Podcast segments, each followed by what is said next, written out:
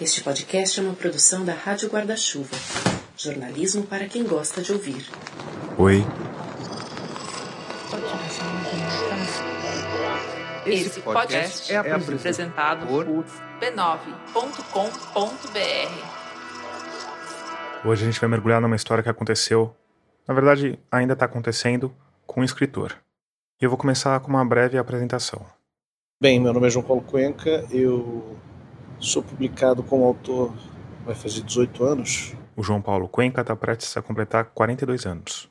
Tenho cinco livros publicados, traduzidos em oito idiomas. Corpo Presente, O Dia Mastroianni, O Único Final Feliz para uma História de Amor é um Acidente, A Última Madrugada e Descobri que Estava Morto. Escrevi para jornais desde 2003, escrevi para a Tribuna da Imprensa, JB, o Globo, Folha de São Paulo, para o Intercept, para a Deutsche Welle. E também faço filmes quando posso. Eu acho que é isso. Legal. Agora uma pergunta inicial mais leve para quebrar o gelo. Você, eu acho curioso que, acho que no Twitter consta lá que você é dançarino também. Achei curioso essa, essa afirmação. Isso é no Instagram. É uma piada que eu fiz bem quando entrei no Instagram. O Instagram, agora eu acho que ele deu uma normalizada, mas no início era muito uma rede social de ostentação, né? E aí eu botei em inglês ainda para ficar mais ridículo, né? Traveler, Mystic, Dancer. Ficou essa piada ali e eu nunca nunca tirei. Legal. Vamos para a história? Tava é, quarentena, né? Junho. A gente tava bem trancado, né? Tava procrastinando, me aborrecendo com as notícias do Twitter, né? Como todos os dias. E eu leio uma notícia sobre o governo dá centenas de milhões de reais em verbas de, de comunicação para igrejas que são concessionárias de, de comunicação no Brasil e as igrejas que, que são, enfim, o, o grande suporte eleitoral desse governo de ultradireita, neofascista, e em destaque a Igreja Universal do Reino de Deus. A notícia trazia requintes de crueldade para mentes progressistas.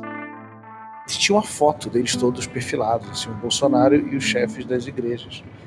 E nessa hora me bateu de supetão o ditado iluminista do Jean Meslier, né, que é um abade francês que no final da vida ele virou um fervoroso opositor do clero. A frase é um pouco diferente, mas o ditado que se popularizou é: O homem só será livre no dia em que o último rei for enforcado nas tripas do último padre.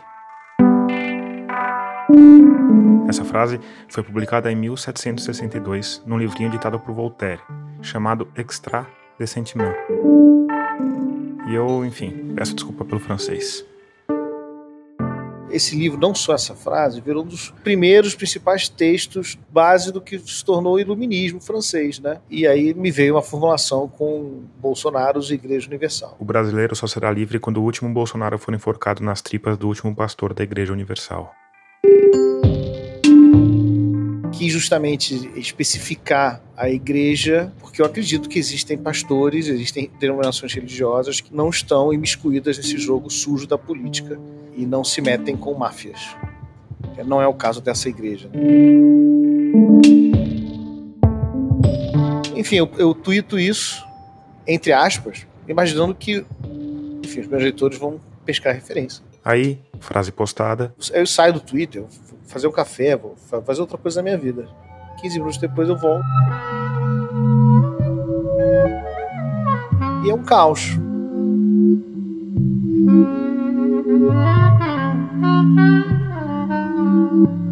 Que eu acho que eles têm bots que fazem varreduras não sei, verificados de esquerda que usam a palavra Bolsonaro.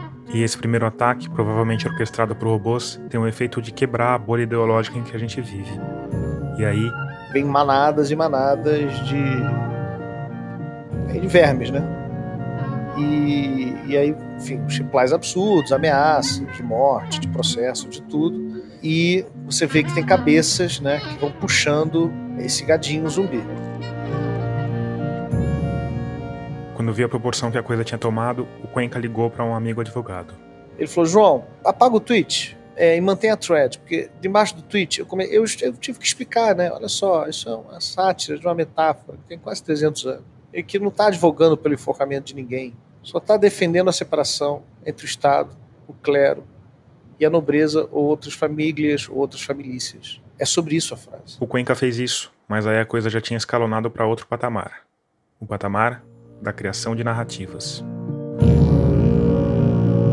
Existiu uma campanha de difamação conduzida pelo gabinete do ódio, por esse governo e por membros da igreja. A, a difamação é a seguinte: isso é discurso de ódio. Não é discurso de ódio. Eu não estou conclamando ninguém a, a, a, enforcar ninguém com as tripas de ninguém, até porque isso é um, seria um péssimo método de enforcamento. As tripas arrebentam. Ninguém consegue ser enforcado na tripa de outra pessoa. Aqui, no intuito de não incrementar ainda mais a ficha corrida de João Paulo Cuenca, eu queria deixar claro que ele está fazendo uma suposição. Nem o escritor, nem a equipe desse podcast conduziram qualquer experimento a fim de testar o enforcamento visceral. Não é um, call to action. Ao contrário de coisas, por exemplo, que o presidente é, eleito disse em campanha eleitoral, que é fuzilar. A... Vamos, primeira pessoa do plural do indicativo.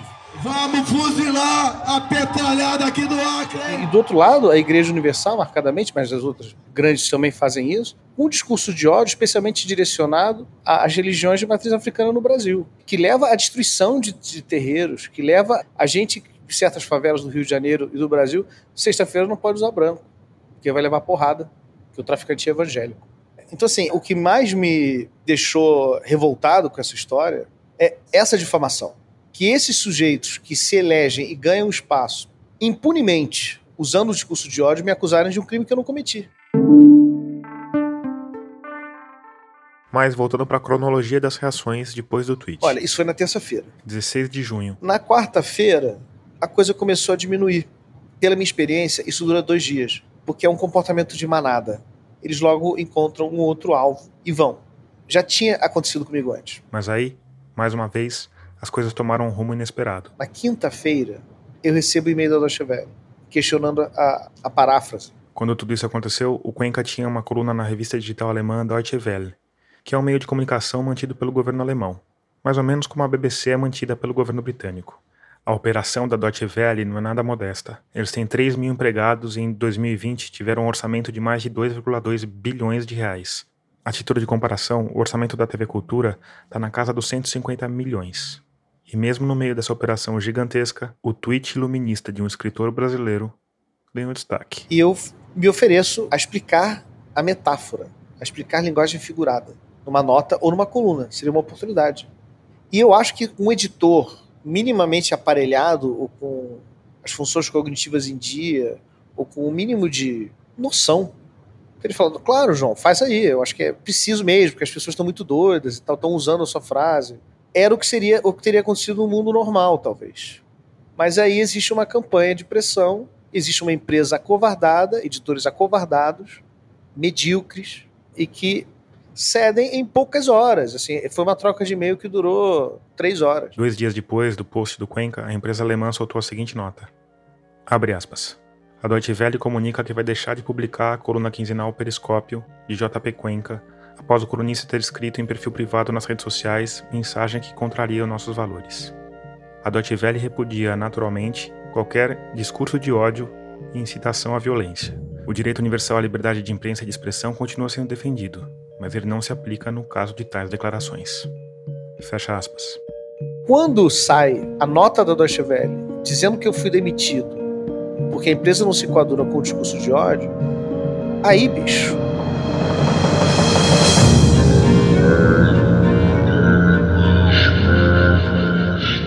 O Eduardo Bolsonaro pega isso, bota nas redes dele, a Bia Kisses faz, faz a mesma coisa e tal, começa a ter um monte de montagem com a minha cara. Aí Tipo assim, o que aconteceu na terça-feira multiplica por 10.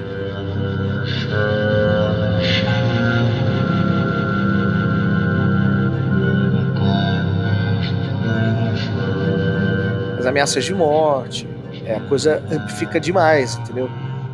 Então a Deutsche Welle foi cúmplice, uma empresa pública alemã, depois de tudo que aquele país passou, foi cúmplice de uma campanha de difamação movida pelo neofascismo brasileiro. É isso o que aconteceu. O resto é consequência.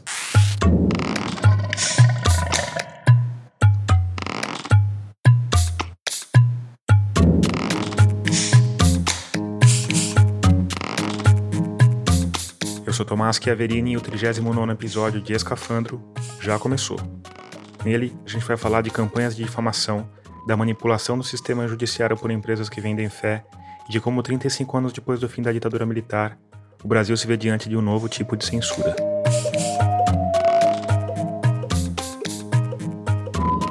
Antes disso, eu preciso te lembrar que esse podcast é mantido única e exclusivamente por parte dos ouvintes que apoiam mensalmente o projeto. Isso é feito por meio de uma campanha de financiamento coletivo. E para fazer parte dela é fácil. Só ir lá em catarse.me barra escafandro ou picpay.me barra escafandro. Com cinco reais você já ajuda o projeto e em troca tem acesso a um espaço com algumas entrevistas completas. Essa, com o João Paulo Cuenca, por exemplo, vai estar tá lá, na semana seguinte à publicação do episódio. E se você contribuir com 30 reais ou mais, eu te mando um livro meu autografado. Eu não sei se é uma boa recompensa, mas enfim, é o que eu sei fazer. Mas tem outros jeitos não financeiros de ajudar a Rádio Escafandro. O principal deles é compartilhando o episódio nas redes sociais. Aliás, quando você fizer isso, me marca para ficar sabendo. Eu estou em todas as redes como arroba Chiaverini e arroba Rádio Escafandro. E para você, que já está entre os humanos luminosos que apoiam o projeto com contribuições em dinheiro ou com propaganda post a post, Fica aqui o meu muito obrigado.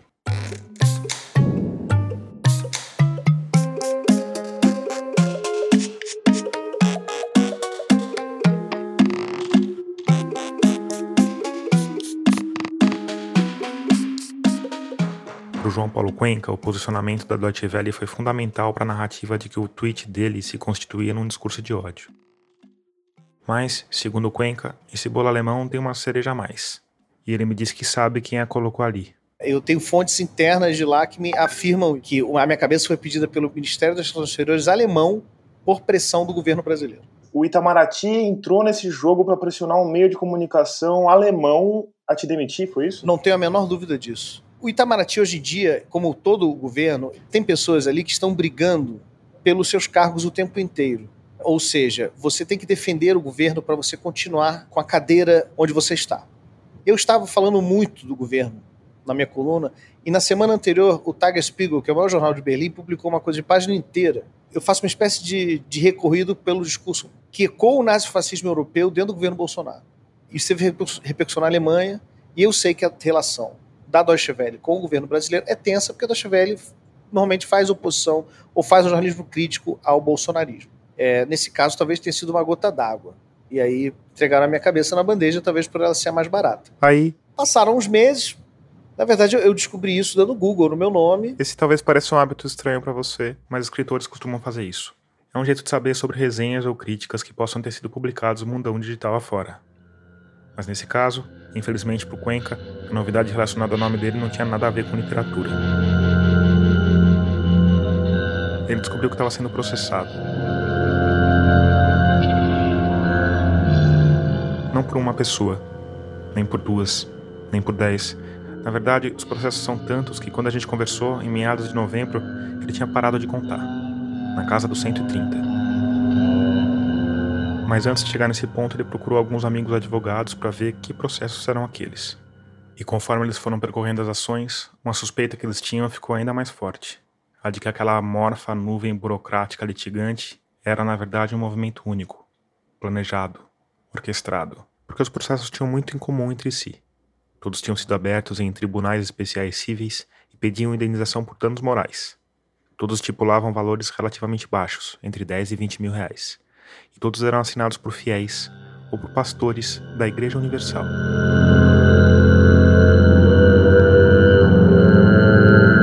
Apesar disso, todos tinham um acentuado sotaque jurídico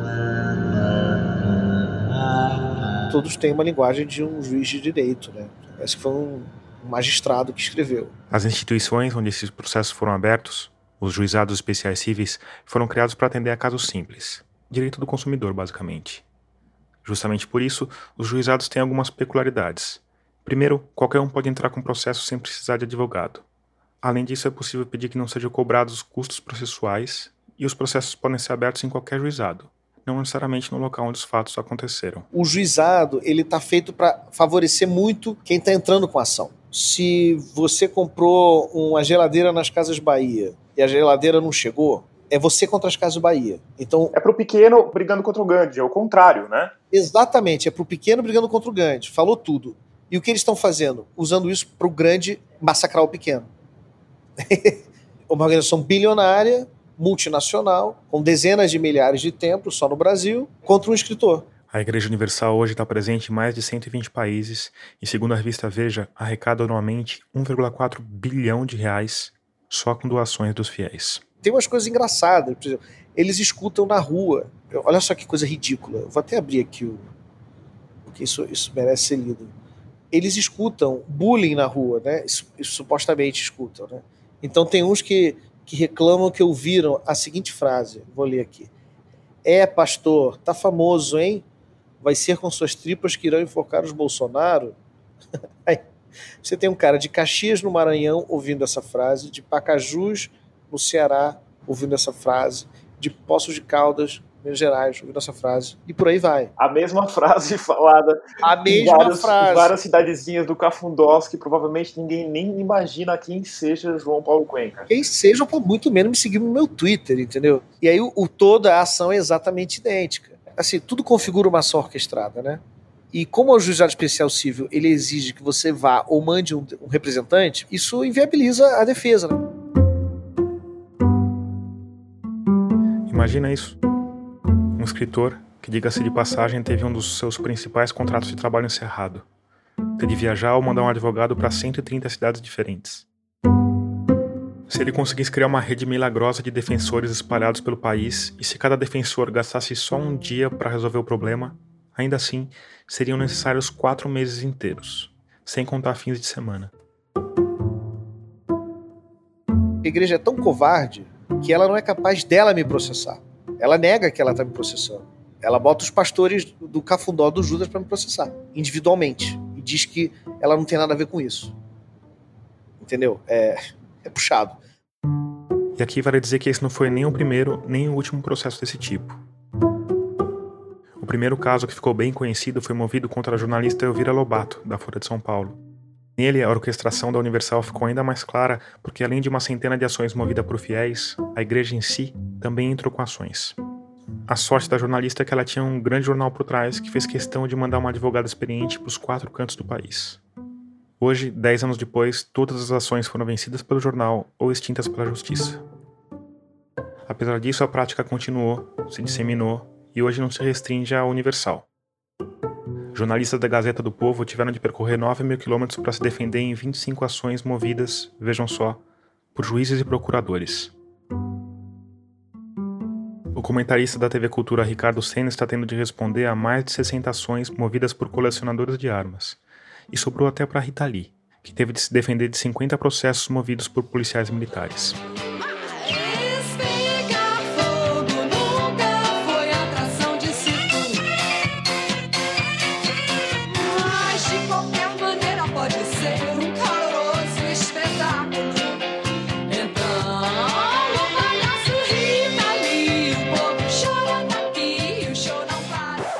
E talvez o mais perigoso disso tudo é que a prática está sendo tão normalizada que hoje ela tem sido usada como instrumento de chantagem. E publicamente. No dia 11 de novembro, o procurador da República Ailton Benedito, um notório apoiador do Bolsonaro, anunciou que vai processar a agência de checagem aos fatos. A agência afirmou corretamente que ele foi um dos maiores divulgadores do uso da cloroquina contra o coronavírus, algo que nunca foi comprovado pela ciência, como você provavelmente sabe. E além de dizer no Twitter está processando a agência no juizado especial civil, ele disse o seguinte: abre aspas. É o que devem fazer todas as vítimas que sofrem violações de seus direitos fundamentais praticados por autodeclaradas agências de checagem de fatos. A questão não é a causa. A questão é te constranger e te deixar maluco. E principalmente criar um clima de medo que as pessoas temam a igreja, que as pessoas temam ofender a igreja. Essa ideia de temer a igreja me faz pensar em coisas como a Santa Inquisição. Me faz pensar que a gente está voltando 500 anos no tempo. Por outro lado, talvez a verdade dolorosa seja que a gente nunca tenha avançado tanto quanto a gente acha que avançou. Mas, enfim, para nossa história, voltar 500 anos no tempo não é uma má ideia. Nós tivemos censura antes de ter teatro, antes de ter jornalismo, antes de ter biblioteca, porque primeiro o português pisou aqui ele quis dar ordens do que era permitido e do que não era permitido. Essa é a Cristina Costa. Eu sou professora titular de Comunicação e Cultura da Escola de Comunicações e Artes. Da Universidade de São Paulo. E coordenadora do Núcleo de Apoio à Pesquisa, Observatório de Comunicação, Liberdade de Expressão e Censura, OBCOM USP, que tem se dedicado a estudar a censura e a defender a liberdade de expressão. Quando eu fui conversar com a Cristina Costa, eu via o Obicom como mais uma sigla perdida na grande sopa de letrinhas que são os departamentos da USP. Mas aí ela começou a me contar sobre o thriller de suspense, que é a história do Observatório. Uma história que começa em 1988, quando uma nova Constituição determinou o fim da censura às artes, e fez com que um punhado de servidores públicos se visse diante de um novo problema: papéis. Montanhas de papéis peças, livros, discos, filmes e relatórios e mais relatórios produzidos por censores ao longo de décadas. E que agora não tinham mais razão de existir. Eu imagino que, que deve ter tido uma ordem para acabar com aquilo. Aí entrou em cena um homem.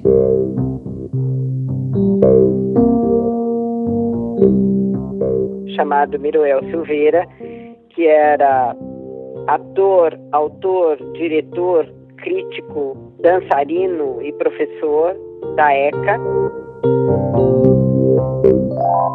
Por viver mergulhado no mundo das artes, o Miruel Silveira conhecia bem o mundo da censura. A cabeça dos censores, as engrenagens do sistema burocrático. E ele suspeitou que se nada fosse feito, era provável que boa parte daquela documentação acabasse destruída. Então ele foi ao serviço de censura do Departamento de Diversões Públicas e pediu para resgatar o, o arquivo. No caso, todas as peças do Teatro Paulista que tinham algum registro de censura. Diz a lenda que ele chegou lá e pediu, e o encarregado falou: se você levar hoje, pode levar.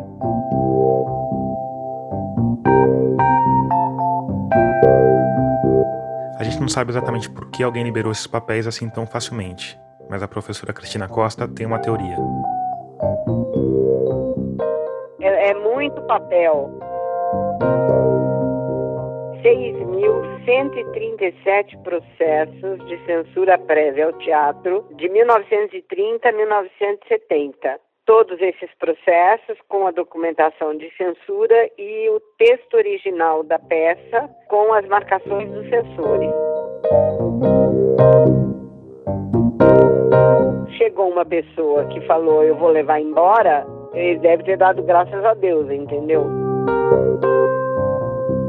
Ele provavelmente não imaginou que fosse para uma universidade. Miruel Silveira não pensou duas vezes. Pegou uma caminhonete, pôs toda essa documentação de 40 anos de censura e levou para a Escola de Comunicações e Artes e deixou na sala dele. E ele morreu. Naquele mesmo ano, em 1988. E os papéis ficaram lá, esquecidos, por mais de uma década. Aí. Na década de 1990, houve uma reforma no prédio. Esse material foi para a biblioteca. E justamente nessa época, a biblioteca da ECA tinha acabado de ganhar uma nova diretora, uma certa socióloga chamada Cristina Costa, que não sabia muito bem o que ia fazer no novo cargo.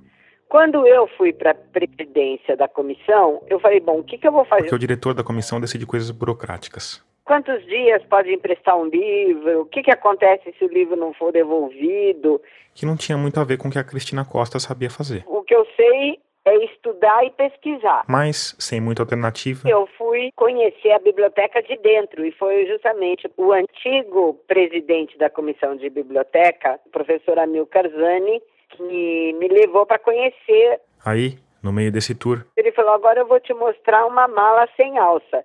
Eu falei, mala sem alça, que é isso, né? E era essa documentação que estava toda numa sala. Para o professor Amil Karzani, os arquivos tinham cara de mala sem alça, principalmente por conta de um impasse burocrático. Afinal, aquilo tinha sido recuperado de forma, digamos, pouco convencional. E oficialmente os papéis pertenciam ao arquivo do Estado de São Paulo. É lá, inclusive, que eles estão hoje, muito bem acondicionados num prédio moderníssimo ao lado da estação Tietê do metrô.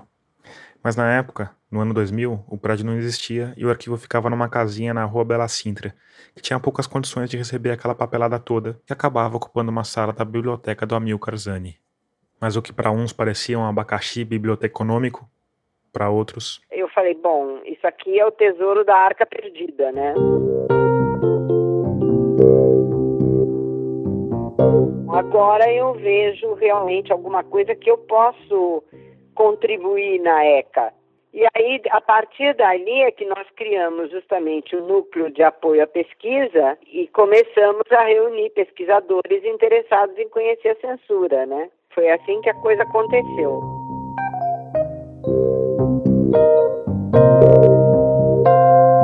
A Cristina Costa obteve autorização do Arquivo do Estado para manter os papéis na USP e para pesquisar o que tinha lá dentro que é basicamente o que ela tem feito pelos últimos 20 anos. Quando eu falo 20 anos, foram 20 anos mesmo dedicados à conservação desse material, sabe?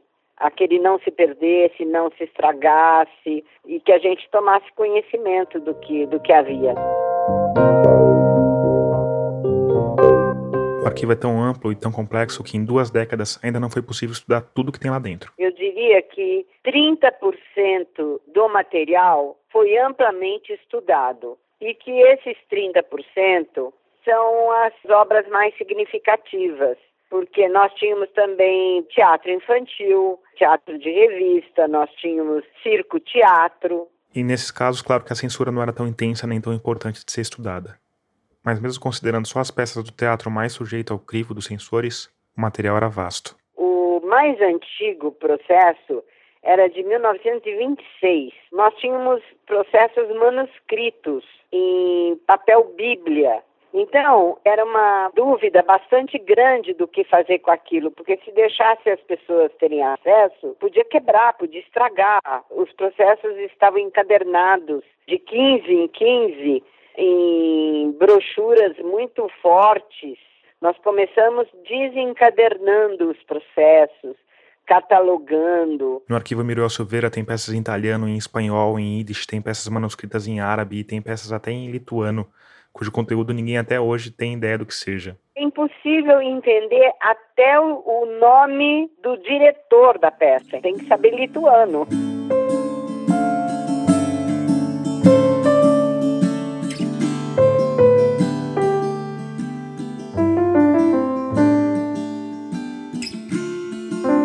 Aí, depois desse mergulho no arquivo Miriel Silveira, eu pedi para Cristina Costa me fazer um breve histórico da censura. Ela começou pelo Brasil Colônia, em uma época em que eram as ordens religiosas que determinavam o que, que ia público em termos de teatro. O teatro era usado para evangelização tanto dos nativos quanto dos primeiros imigrantes. Depois, quando veio a família real para o Brasil, em 1808, foi criado o Conservatório Litero-Musical e esse conservatório reunia os intelectuais da época. E esses intelectuais, eles eram censores. O Machado de Assis, por exemplo, foi censor, porque nós não tínhamos mercado para produção artística, né? Aí veio a República. E pela primeira vez a censura virou caso de polícia. Então, se um espetáculo falasse mal do governo republicano, a polícia podia entrar no teatro e prender todo mundo. Todo mundo, no caso, os artistas. Era assim até o surgimento do Getúlio Vargas. Em 1939, o Vargas criou o DIP, Departamento de Imprensa e Propaganda. E no DIP havia o serviço de censura, que era concentrado em dois escritórios, um no Rio de Janeiro outro em São Paulo. Houve também órgãos de censura em Belo Horizonte e em Porto Alegre, mas não existe mais praticamente processo nenhum. Eu só achei assim uma coisa muito esparsa. Em São Paulo, a censura foi muito séria, até porque no século XX o teatro em São Paulo era mais importante do que o teatro no Rio de Janeiro. Vamos lembrar que São Paulo se industrializou e nós é que ficamos na vanguarda cultural do Brasil, principalmente porque São Paulo era contra o Getúlio. Então, todo mundo que tinha uma produção mais questionadora vinha para São Paulo. Nessa época, ao contrário do que acontecia na República, a censura tinha deixado de ser feita pela polícia. Eram sempre intelectuais que eram censores, porque não tinha outro jeito de um artista viver sem ser prestando serviço para o governo. E além de ter um salário garantido no fim do mês, o censor tinha direito. O, o teatro tinha que reservar cadeiras para os censores assistirem a peça quando quisessem.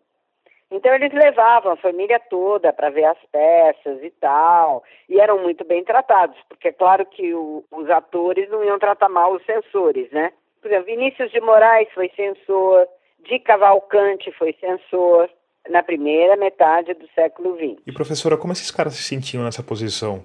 Não era, sei lá, meio doloroso ser ao mesmo tempo artista e ao mesmo tempo trabalhar censurando a arte dos outros? A censura era muito naturalizada. E era uma censura principalmente de caráter moral e de costumes. Então, por exemplo, qual era o tipo de censura dessa primeira era da censura, vamos chamar de varguiana? Não podia ter padre numa situação ridícula. Então, se tivesse um padre que tivesse uma amante na peça, tinha que mudar. Então, eles punham professor, entendeu? Não podia ter palavrão, desonra a Deus, a Jesus. Então, era uma censura menos persecutória. Era uma, uma atividade, assim, normativa, que todo mundo achava que não tinha muita importância. Eles vetavam muito pouco, geralmente eles procuravam modificar a peça. E sabe qual foi a palavra mais censurada em todo o arquivo Miruel Silveira? Foi a palavra amante. Isso diz ou não diz muito sobre a nossa querida sociedade brasileira, hein?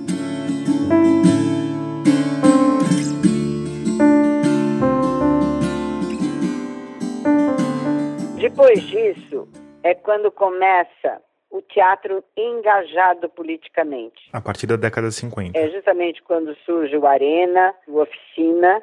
Aí é que as coisas começaram a piorar. Mas aí também já não eram mais intelectuais os censores, eles criaram concurso público para censor.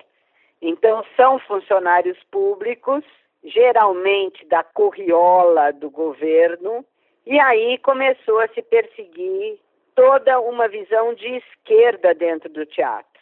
Um teatro que nessa época continuava sendo influenciado por imigrantes. Que tinham saído da Europa justamente por causa dos governos ditatoriais. O franquismo, o nazismo, o fascismo. Então, eram grupos de anarquistas, de comunistas, de socialistas. Então, eles, eles trouxeram um teatro revolucionário. E esse teatro começou a ser perseguido, mesmo na época do Juscelino Kubitschek, quando havia uma aparente democracia. O presidente Bossa Nova, lá, super moderno tal, estava censurando com a outra mão, é isso? Completamente. 1962, 1963 foram os anos com mais censura. Na história do Brasil? Da história de São Paulo, né? Eu não fui ver no Rio de Janeiro como foi. Entendi. Bom, e aí então a censura começa a se tornar muito mais violenta e política também. Deixa de estar tão preocupada com palavrão e principalmente com as mensagens consideradas comunistas. Isso vai até 1964, quando tem o golpe militar. A partir daí é que a porca torce o rabo. Isto é, além da censura, existe repressão.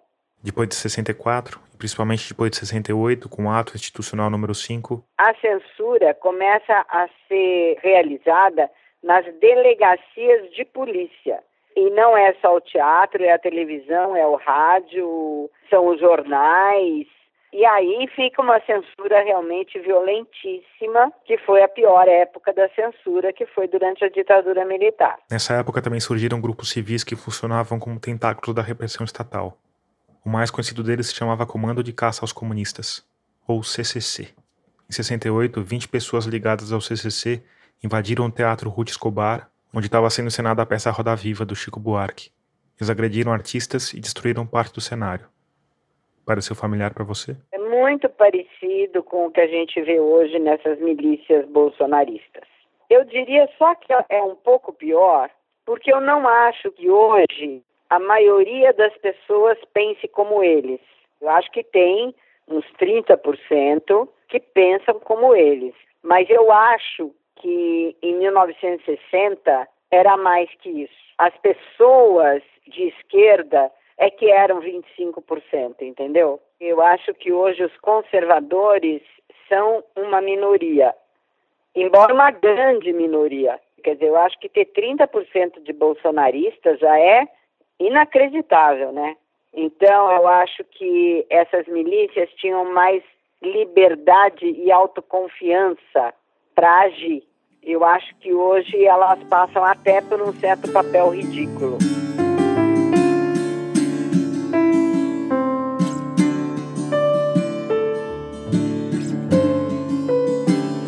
Aí eu perguntei sobre o caso do Cuenca, sobre como ele se insere em tudo isso e sobre que sinais ele passa sobre o nosso futuro. E o primeiro ponto que salta aos olhos é que essa não é uma censura clássica, por dois motivos básicos. Primeiro, porque a censura clássica vem do governo. Segundo, que ela vale para todo mundo.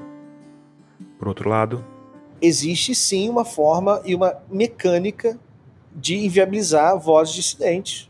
Independentemente de um juiz dar uma canetada, eles conseguiram tirar o espaço de uma voz contrária à crítica a eles. Eles venceram. Então, assim, a gente tentar analisar o que acontece agora com a lente da ditadura militar, depois do AI-5, não funciona, que é muito mais gasoso. São outros instrumentos, muito mais complexos e talvez mais sutis. Nós chamamos isso que está acontecendo de pós-censura. Quer dizer, é toda uma cultura sensória, secular. Então, os critérios, os objetivos são os mesmos, mas a forma como ela se dá é completamente diferente. Então a gente não pode dizer que é a mesma censura que havia, é outra censura. Por exemplo, o Queer Museum. Você deve se lembrar do caso do Queer Museu, que aconteceu em 2017. Uma exposição de arte que abordava questões de gênero e de diversidade sexual acabou fechada por causa de protestos nas redes sociais. Quer dizer, não só nas redes sociais. Mackenzie, que é um dos principais clientes do Santander falaram que se a exposição não fosse fechada, eles tirariam as suas verbas do Santander. Para Cristina Costa, esse é um dos vários sinais de que essa nossa pós-censura tem origens que vão além da política e do conservadorismo natural do brasileiro. Nós estamos tendo um apoio incrível do setor privado no bolsonarismo. Agora, isso a gente viu também na ditadura militar, né? Sim, são os mesmos. Quer dizer, na verdade, existe uma meia dúzia de empresas grandes que estão apostando no retrocesso apenas para aumentar seu lucro. O problema é esse, que nesses 30% de brasileiros bolsonaristas, existe 5% de peixe grande que estão financiando tudo isso.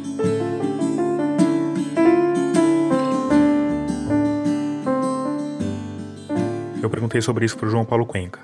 Como ele vê esse movimento que a Cristina Costa chamou de pós-censura? Não precisa de, de um departamento de censura quando você condena artistas ou acadêmicos à míngua. Porque o objetivo desse governo, é querendo destruir a Ancine e querendo destruir o CNPq, não é, não é uma questão econômica, é uma questão política. Eles querem fazer com que pessoas como eu, você, que a gente vá embora que a gente morra de fome, de desespero, se mate ou vá embora. É isso. O plano é claro. Então me parece até risível quando alguém fala: ah, mas não tem a censura que tinha nos anos 70. E daí? Entendeu? Não precisa dessa censura, porque eles estão fazendo muito pior. Não precisa chegar um censor aqui na minha casa e, e censurar o meu, o meu livro, entendeu?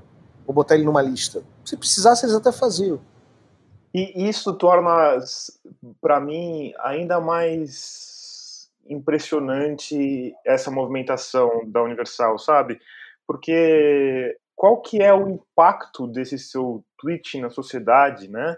Diante de toda a barbárie que está acontecendo aí, né? Diante de toda a estridência tal, os caras se mexerem por causa de um tweet de um escritor, sabe? Então é, é isso, o impacto é zero eles sabem que isso é uma metáfora, eles sabem o que é linguagem figurada, porque eles, enfim, para enganar o povo, eles usam a Bíblia. Então eles leram o Evangelho em algum momento, eles citam o Evangelho. É o livro que tem mais linguagem figurada, tem mais metáfora por página. Eles sabem que isso é uma metáfora.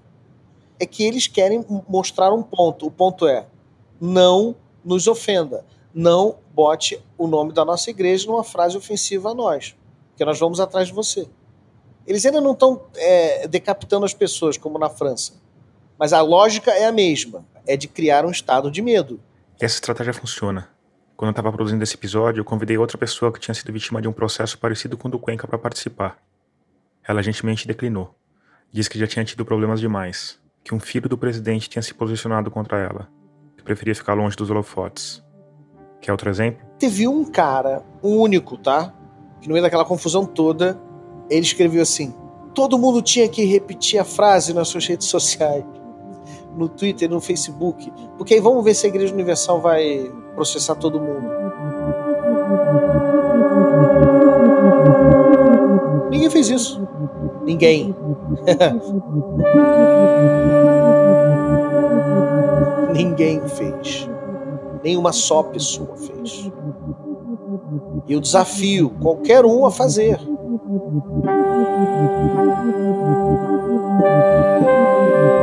Se nós estivéssemos vivendo um momento normal, cara. Agora, se as pessoas têm medo de usar linguagem figurada contra uma igreja, uma frase iluminista, imagina coisas mais importantes que isso. Você está com medo do que pode acontecer? Você, você acha que você pode perder esses processos e ter que pagar essa grana? Eu não vou pagar nunca se eu perder. Eu não, não tenho nem como pagar. A soma das indenizações pedidas em todos os processos dá mais de 2 milhões de reais. Mas eu não pago de jeito nenhum. Mas não pago um tostão.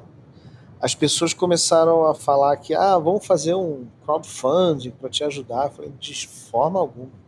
É que, teoricamente, a justiça pode bloquear os seus bens, né? Eu não tenho bens. Sou um escritor.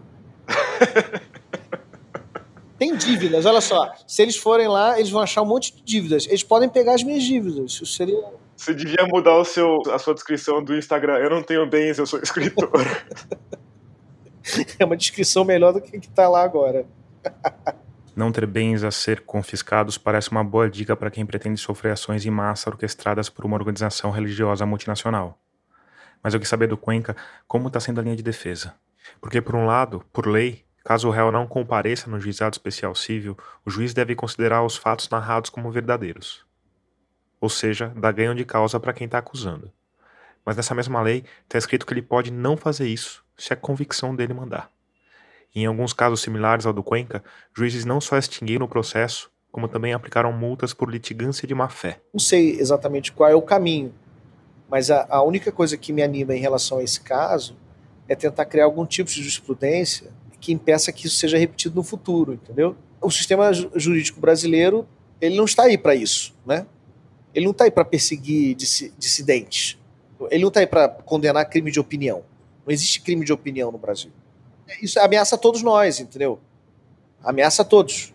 Tem que ter algum instrumento contra isso. Até agora, isso nunca aconteceu. Se os meus advogados, se as pessoas que estão me ajudando conseguem fazer isso, vai ser a primeira vez. Isso é assustador, né? Pensar que um sistema que supostamente devia proteger o direito do cidadão, a democracia, a Constituição, enfim, devia ser um dos pilares da nossa civilização, está sendo usado para perseguir dissidentes. Eu achei que seria o caso de mergulhar mais fundo nisso, de tentar entender um pouco melhor como esse judiciário pode ser manipulado dessa forma. Eu fui falar com um advogado, filósofo do direito e professor da Faculdade de Direito da USP, Alisson Leandro Mascaro. E ele começou me falando sobre ela, a deusa Shiva do judiciário brasileiro, a Operação Lava Jato. Que é talvez a pior forma de utilização da competência processual já empreendida na história do Brasil. Toda a imprensa do Brasil grande tapou os olhos para o fato de que em Curitiba se julgou o Brasil inteiro e isso é de uma ilegalidade processual profunda. Quando nada foi falado com o absurdo de um processo de um pedalinho no interior de São Paulo e de um tal apartamento que foi visitado por um ex-presidente da República no litoral de São Paulo, ser julgado em Curitiba, então toda a competência do Poder Judiciário já foi esgarçada aí. Para o Alisson Mascaro, esse movimento em prol da Lava Jato, que teve a maior parte da imprensa como divulgadora, acabou, vamos dizer, deformando o judiciário. A minha tese central do livro Crise e Golpe é que o judiciário foi informado de fora para dentro. Não foi um juiz dizendo para o outro assim: olha, este caso eu julgo de tal modo, julgue também. Não é isto. Isto foi uma informação direta daquele que é o aparelho ideológico social para o judiciário, de tal modo que esse aparelho bombardeou o judiciário para que fosse mais de direito do que ele já é. Aí então, quando vem uma igreja e faz cento e tantos processos, incompetências esparramadas pelo país, nós devemos nesse momento voltar a louvar o bom senso da utilização das competências judiciárias. Por um acaso, está certo o louvor do bom senso judiciário contra estas cento e tantas ações judiciais. O que ocorre é o seguinte: não me basta apenas pleitear a juridicidade, eu diria, imparcial, neutra e correta, que não existe, mas eu estou dando aqui de bandeja uma imagem apenas para que as pessoas entendam. Não adianta eu pleitear para este caso e para todo o resto eu tapar os olhos e dizer, tá, para o resto, para o que importa, para o que é o grande interesse do capital, pode fazer a jurisdição aonde quiser, do jeito que quiser, pode julgar do jeito que for, porque neste caso o que nós estamos fazendo é uma defesa do conservadorismo econômico, político e social, então vai bem para o atacado, apenas vamos ressalvar os varejos, e os varejos apenas que interessam, porque os que não interessam também passam por esquecidos. Quer dizer, na visão do Alisson Leandro Mascaro, no que diz respeito ao judiciário, o caso do João Paulo Cuenca é uma espécie de efeito residual de um movimento muito mais amplo. O que não parece um bom sinal para a nossa justiça, mas pode ser uma boa notícia para o escritor. O caso é, específico do escritor é um caso no qual, inclusive, o grande capital, para este caso, não tem nenhuma posição. É que, eventualmente, o grande capital não está nem aí. Então, exatamente porque é um caso abandonado, mais um na multidão, nós, os intelectuais progressistas, os jornalistas, professores, juristas, todos que operam um mecanismo que eu diria de classe média progressista, nós podemos atuar de modo mais livre. Então, quanto a este caso aqui, eu não tenho dúvida que, inclusive, a sensibilização, a mobilização desta franja intelectual da sociedade consiga granjear alguma repercussão no judiciário, inclusive mediante a própria imprensa. Eu não tenho dúvida de que os órgãos que defenderam a Lava Jato com unhas e dentes e defenderam o mau uso das competências judiciárias no caso da Lava Jato, neste caso em específico, defenderão o bom uso, porque este caso em específico não vai contra nenhum grande interesse do capital. Então, o que estou dizendo é que temos um alento para este caso. Eu olho, inclusive, com muita esperança de possibilidades de sensibilização do Poder Judiciário.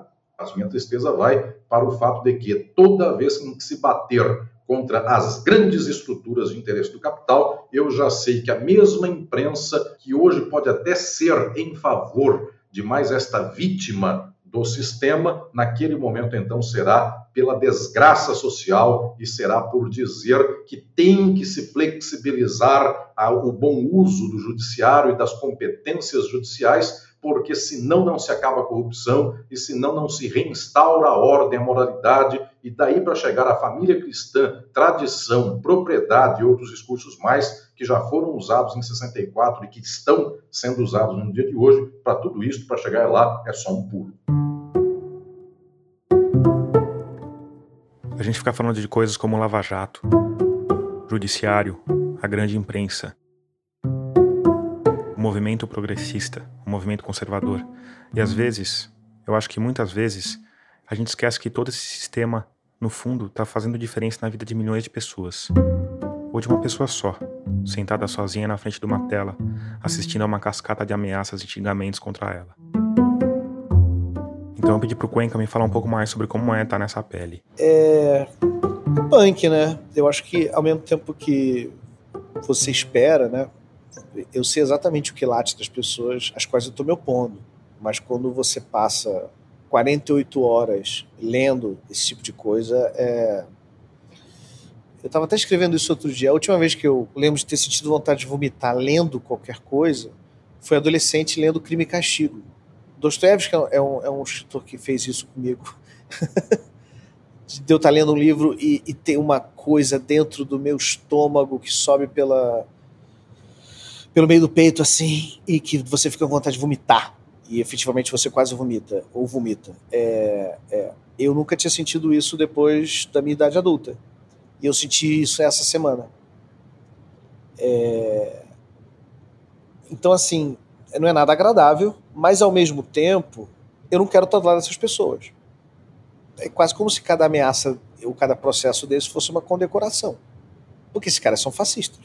E é o mundo que eu, que eu, que eu vivo e é o país que eu, que eu nasci e eu não vou deixar o país para eles. Muitas pessoas vieram falar que eu tinha que ir embora, dar um tempo. Cara, se eu der um tempo, a gente entrega, né? Porque é algo que você está em condições de fazer. Você, se eu não me engano, você não tem filhos, não tem. Não, não tenho filhos. Você poderia, sei lá, mudar para França, sei lá. É, poderia. Eu acho que também tem um nível de. Eu entendo o Jean Willis sair do Brasil, por exemplo. Aliás, se você também quiser entender, ou entender melhor, eu entrevistei o Jean Willis sobre isso. Episódio 18. Exilados hoje e ontem. Saiu uma matéria que a Talíria Peroni tem um miliciano atrás da cabeça dela. Eu acho que eu não ofereço esse perigo tão grande assim, sinceramente, para que alguém queira atentar contra a vida de um escritor comunista. Mas, enquanto eu puder, eu quero estar aqui disputando as instituições, porque elas estão em disputa, entendeu? O sistema judiciário está em disputa. O Supremo está em disputa. O TSE está em disputa. O STJ está em disputa. Tudo está em disputa no Brasil agora. O golpe já foi dado em 16 está tudo em disputa. Essa sensação de, de vômito e de pânico, e de repente passar uma, umas duas noites é, sem conseguir dormir, não é o suficiente para me fazer desistir.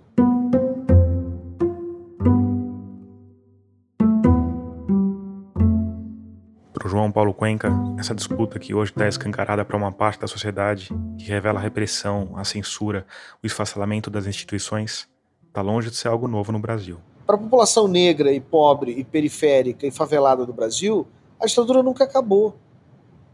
Os brancos tiveram umas, umas ditaduras curtinhas e que morreu uma galera e é uma tragédia. Mas morre muito, morreu muito mais gente antes e depois disso nos rincões do Brasil real. Inclusive sendo torturados da mesma forma, ou talvez até mais brutalmente que a classe média era torturada durante a ditadura, né? Com certeza, isso está acontecendo agora, hoje. 2020, como aconteceu durante 14 anos do governo do PT. Então, nossa democracia é seletiva. Pior, o nosso Estado democrático de direito é seletivo. A gente não democratizou a democracia. A gente não democratizou os direitos civis. E, para mim, o grande erro do, dos governos de esquerda, ou até da social-democracia centro-direita do FHC, foi que não olharam para as questões básicas de direito civil. Que é o jeito de chegar em casa, voltar, de casa, voltar para casa, tem violabilidade do lar dele, não correr o risco do filho, do sobrinho, do primo, da mãe do irmão morrer de tiro dentro de uma favela. Tiro da polícia, que julga e executa. Então, assim, as classes médias brancas ignoram o genocídio do jovem negro na favela. Ignoram. Ignoram.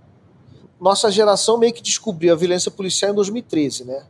Tava muito legal o governo Lula, Dilma, pô. Você está falando da violência policial da repressão dos, dos protestos de junho. É Exatamente. Que é uma violência policial, vamos combinar, o light, né? Versão, versão varada gourmet. Total, você falou tudo.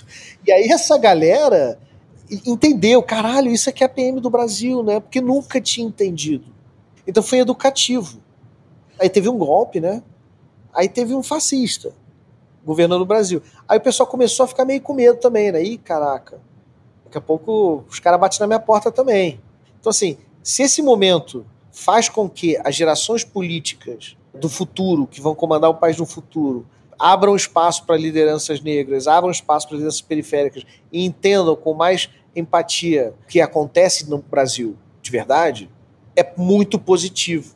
Porque eu acho que o Bolsonaro é o Brasil com os chakras alinhados porque é o presidente, é o Ministério da Defesa, é a PM do Rio de Janeiro, é da ponta do comando até o guardinha da esquina.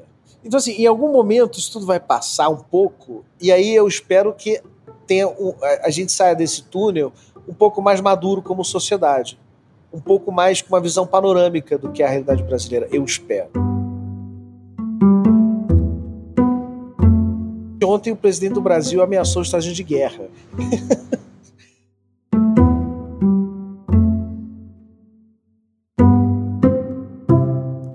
Aí, no fim da nossa conversa, eu perguntei para o Cuenca sobre uma peculiaridade, uma espécie de superpoder dos escritores e artistas em geral, que é a habilidade de transformar dramas pessoais em obras de arte.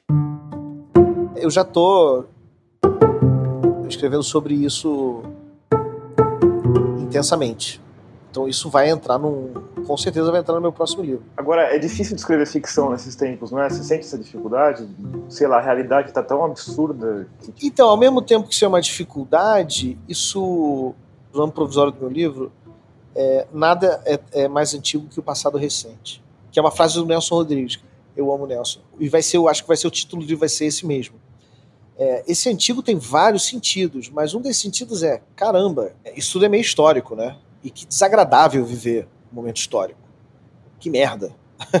então, assim, quando eu pego coisas que eu escrevi em março, ou em maio, ou em junho, ou quando eu fiquei sabendo dos processos, tudo parece muito distante, muito absurdo, muito histórico e até muito ficcional. Porque a, Bem, no Brasil a distopia sempre se confundiu com a realidade, né? Acho que a nossa civilização é distópica desde a origem. Mas a gente está exagerando agora, né? Vamos combinar aqui. É, a gente está exagerando, a gente está exagerando. Mas assim, é, é porque é, é, a gente antecipa umas coisas, né? Mas eu acho que eu tô querendo converter essa dificuldade que todos os ficcionistas reclamam numa facilidade. Então, assim, é uma prosa que está muito contaminada do, do, do que eu estou vivendo até porque eu, como escritor, a única coisa que eu posso fazer com isso é escrever. É aproveitar isso para fazer alguma coisa. Para daqui a sei lá quanto tempo, uma pessoa, ou duas, ou três, ou meia dúzia, lê e fala: Caraca, 2020 era assim, né? Que doideira. Se a pessoa puder tirar algum, alguma, alguma apreciação estética, alguma experiência sensível dessa prosa, também tá golaço. Mas assim, pelo menos tem uma força de relato. Mas eu, eu acho que como, não sei, eu como jornalista, a única coisa boa de viver esse momento que a gente está passando, eu, eu, é, eu acho que tem um lado interessante também, né? Fascinante de você estar tá vivendo um momento que, que é tão extremo assim, não? Super. É, é, é ambíguo, né? Porque ao mesmo tempo que é. Você pensa, caramba, a gente não, não vai esquecer nunca disso, né? Uma pandemia, estamos todo mundo com medo de morrer, de perder entes queridos e trancados em casa há tanto tempo. Tem esse lado, né, de testemunhar uma coisa, testemunhar o Trump perdendo a eleição, testemunhar o Trump tentando dar um golpe de Estado, testemunhar a queda da hegemonia americana, testemunhar a China. Que a gente era uma geração que estava meio. Parecia que não tinha grandes eventos acontecendo, né? Uma coisa meio. tempos meio modorrentos, assim, né? É, a gente achou que a gente ia passar incólume pela história. A gente achou que a história era uma coisa do passado, entendeu? Eu sou de 78. O início da minha idade adulta foi justamente nos anos FHC-PT. Foi uma estabilidade, e nos Estados Unidos também. Mesmo com Torres Gêmeas, com crise de 2008 e tal, parecia que os valores ocidentais podiam estar sendo questionados, mas eram sólidos. Quer dizer, você tinha todo mundo pactuado no pós-segunda guerra que os valores estavam lá e estavam defendidos, entendeu? Muito rapidamente, essas certezas todas foram para a cucuia. É, não só no Brasil, como nos Estados Unidos, como na Europa também. A Europa também está sob, sob ataque, sob questão. Entendeu? Brexit e tudo. Então, a gente aprendeu que a gente não pode contar com passar incólume pela história.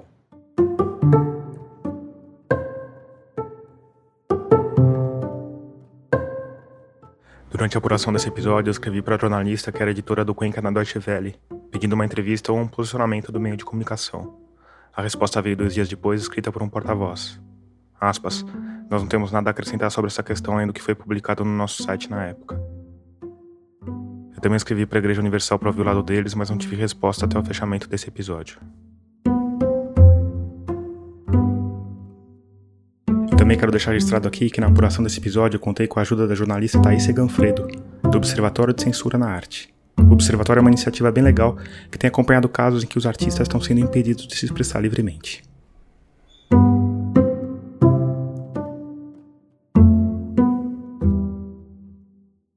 Antes de terminar, como manda a tradição, eu quero te indicar um selo da Rádio Guarda-Chuva, o nosso coletivo de podcasts feitos por jornalistas que conta com o Budejo, com o Giro Latino, com o Põe na Estante e com o Finitude.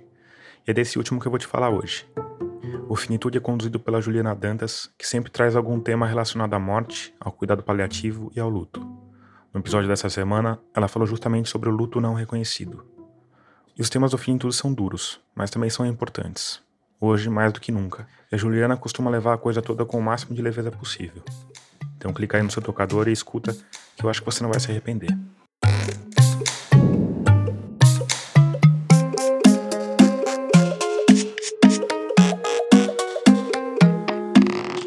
Agora sim, termina aqui o 39 episódio de Escafandro. A trilha sonora tema desse episódio é do Paulo Gama. A mixagem de som do Vitor Coroa. Eu sou Tomás Chiaverini e concebi, produzi, editei e sonorizei esse podcast. Obrigado por escutar e até o próximo mergulho daqui a 15 dias.